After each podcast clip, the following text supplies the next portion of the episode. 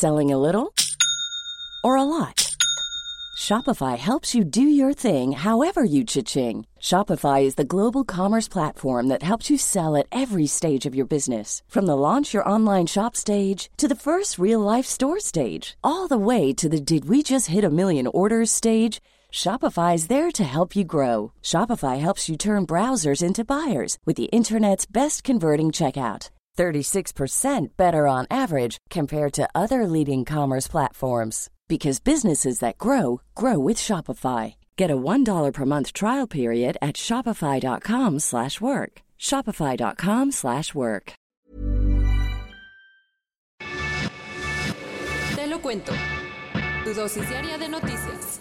Hola, soy Pau Mendieta y aquí te va tu dosis diaria de noticias. ¿Te lo cuenta? Te lo cuento. Misterio en Corea del Sur. Ayer, el alcalde de Seúl fue encontrado muerto horas después de que su familia reportara su desaparición. ¿Cómo está el caso? La familia de Park Won-sun, de 64 años y alcalde de la capital surcoreana desde 2011, denunció ayer en la tarde que había desaparecido. Según su hija, el político salió de la residencia oficial y le dejó un mensaje de voz que era prácticamente un testamento. Por eso las autoridades armaron un mega operativo por toda la ciudad que incluyó el uso de binomios caninos y hasta drones. Finalmente, el cuerpo del alcalde fue encontrado en el distrito de Gyeongbuk-dong, en el norte de Seúl, lugar donde su celular dio la última localización. ¿Qué pasó? Nadie sabe a ciencia cierta porque la policía no encontró notas suicidas en el lugar ni en su casa. Pero la cosa está complicada porque las autoridades confirmaron que el miércoles una secretaria que trabajaba con él lo denunció por acoso sexual.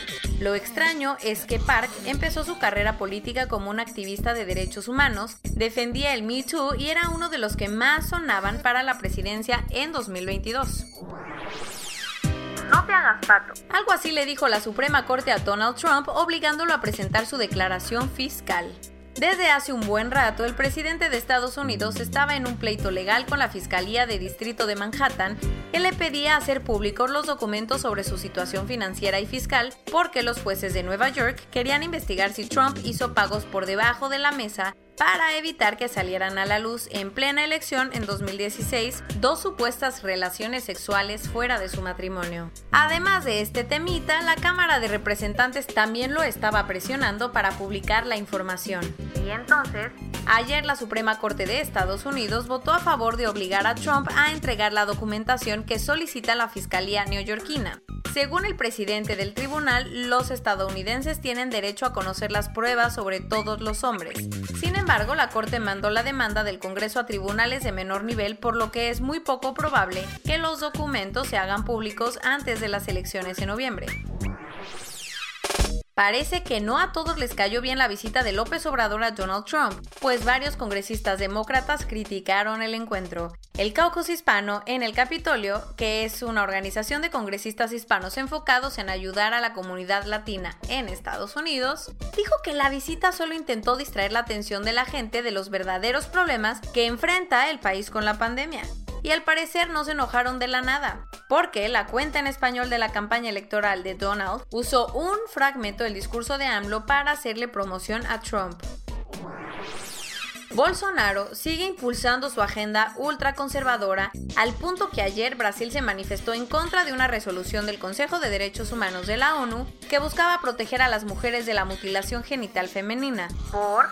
Según los diplomáticos brasileños, no estaban nada de acuerdo con que el texto incluyera la expresión salud sexual y reproductiva porque consideran que se puede usar para promover el aborto. La postura del gobierno brasileño no es nueva porque hace poco se alió con Arabia Saudita para frenar una resolución que hablaba sobre la educación sexual. Sabemos que odias no poder abrir las ventanas por miedo a que el perro del vecino arruine tu conferencia por Zoom. Pero tranqui, te tenemos una solución, ya que científicos de la Universidad de Southampton desarrollaron un sistema que controla el ruido y que puede ser instalado en ventanas, permitiendo dejar pasar la brisa sin los molestos sonidos. ¿Cómo funciona? El sistema detecta el ruido con un micrófono y unas bocinas que emiten ondas de sonido de la misma frecuencia, prácticamente neutralizando el ruido molesto. Lo malo es que como todavía faltan pruebas, estará disponible hasta en 10 años. El jefe de los arquitectos encargados de la reconstrucción de la Catedral de Notre Dame en París ya dijo que no empiecen de creativos proponiendo diseños modernos. ¿Cómo estuvo todo? Luego de que muchas personas, incluido el presidente Emmanuel Macron, propusieran que la aguja de la famosa iglesia parisina tuvieran un diseño más moderno, ayer Philippe Villeneuve le avisó a la Comisión Nacional de Patrimonio y Arquitectura de Francia que la reconstrucción del techo y aguja de la catedral se hará para que queden igualitos a como estaban antes del incendio del año pasado. Corona News Global. En el mundo. A nivel global, ya hay más de 12.220.000 casos y hasta ayer en la noche al menos 553 mil personas habían muerto. ¿Y en México?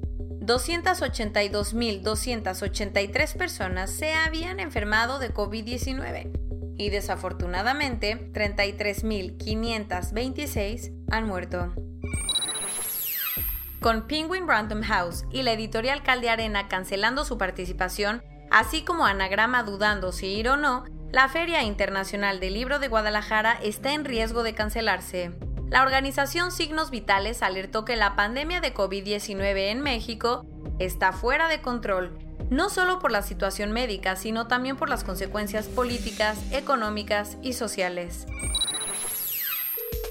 Javier Jiménez Espirú, el secretario de Comunicaciones y Transportes, dijo que está buscando ofrecer créditos a las aerolíneas para ayudarles en estas épocas difíciles. Pero eso sí, dijo que ni sueñen con que las va a rescatar el gobierno. Como la gente hizo filas enormes en los centros comerciales desde que les permitieron abrir, Claudia Sheinbaum dijo que evaluará la reapertura si no se mantienen las condiciones de distanciamiento necesarias. El director de la Organización Mundial de la Salud alertó que no solo no está controlada la pandemia en la mayoría de los países, sino que se están acelerando los contagios. Janine Áñez, la presidenta interina de Bolivia, dio positivo al virus. Además, Diosdado Cabello, el presidente de la Asamblea Nacional Constituyente de Venezuela y número 2 del gobierno de Nicolás Maduro, también se enfermó. Con 225 mil casos, el ministro de Salud de Sudáfrica advirtió que una tormenta se acerca, sobre todo en las regiones más pobres del país, además de que los casos en África subieron un 24% esta semana. Y esto es todo por hoy. Nos vemos la siguiente semana con tu nueva dosis de noticias. Pau Mendieta se despide.